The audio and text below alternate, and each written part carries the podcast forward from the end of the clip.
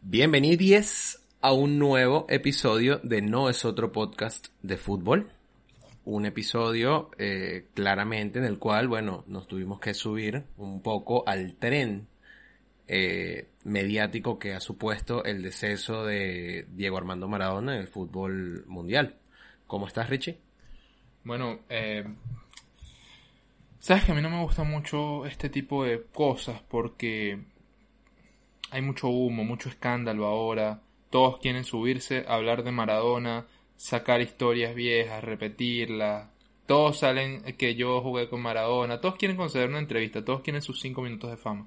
Y a veces es un poco despreciable, pero aquí estamos y eh, esta es la mejor forma que tenemos de honrar al Diego sin ningún tipo de ínfula, sino hablando de su carrera, recordándolo y honrando todo lo bueno que llegó a ser como jugador.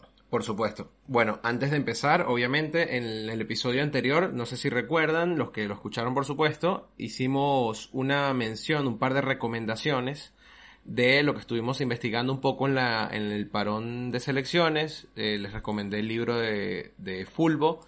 Eh, y Richie también hizo una recomendación. Esta semana les traigo una recomendación más, que es una joya de la investigación eh, periodística, sí, como lo es el video de guía para eh, sobrevivir un parón de selecciones realizado por la media inglesa.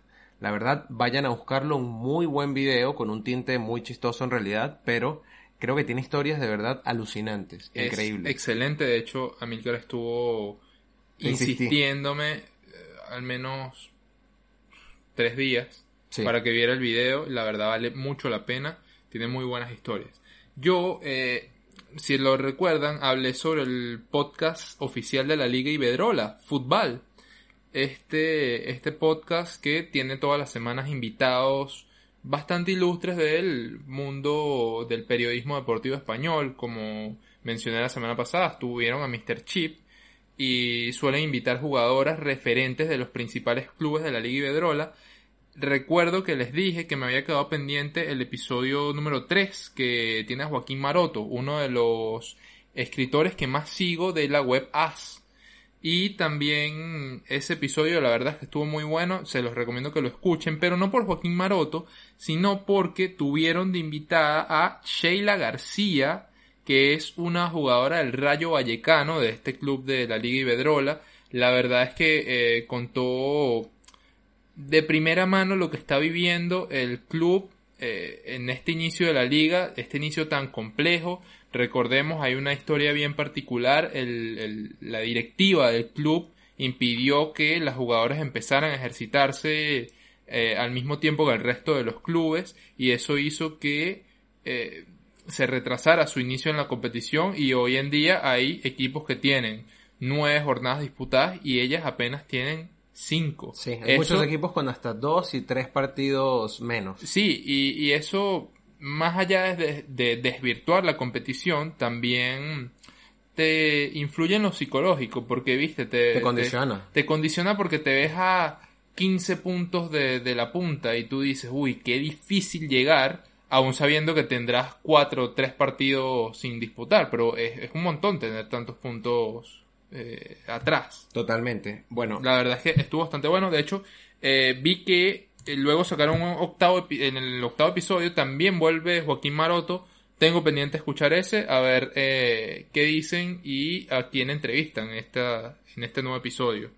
Bueno, ya directamente para entrar, recuerden eh, arroba podcast de fútbol en Instagram, arroba fútbol guion bajo podcast en Twitter y eh, no es otro podcast de fútbol en el resto de las eh, plataformas. Muy Exactamente. bien. Básicamente yo preparé incluso un prólogo, creo que la situación lo ameritaba, se los quiero compartir un poco de lo que, de lo que escribimos. Eh, adicional a esto, creo que quiero que sepan que va a ser muy a nuestro estilo cómo vamos a desarrollar el, este homenaje a Maradona.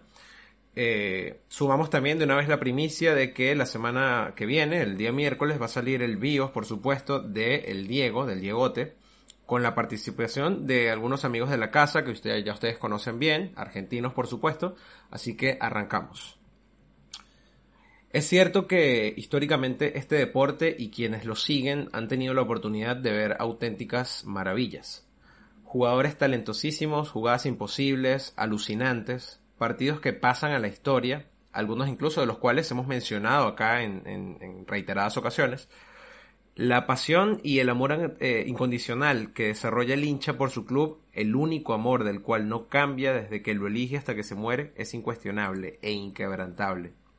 Sin embargo, hay ocasiones, y hay que decirlo, en las cuales un jugador parece superar la estima de un fanático, o la estima que puede tener un fanático por un club.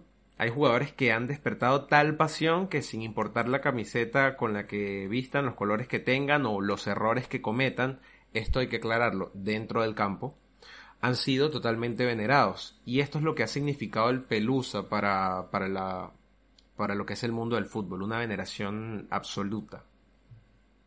Sí, fíjate que mm, hace un par de días ¿Te está gustando este episodio? Hazte fan desde el botón Apoyar del podcast de Nivos. Elige tu aportación y podrás escuchar este y el resto de sus episodios extra. Además, ayudarás a su productor a seguir creando contenido con la misma pasión y dedicación.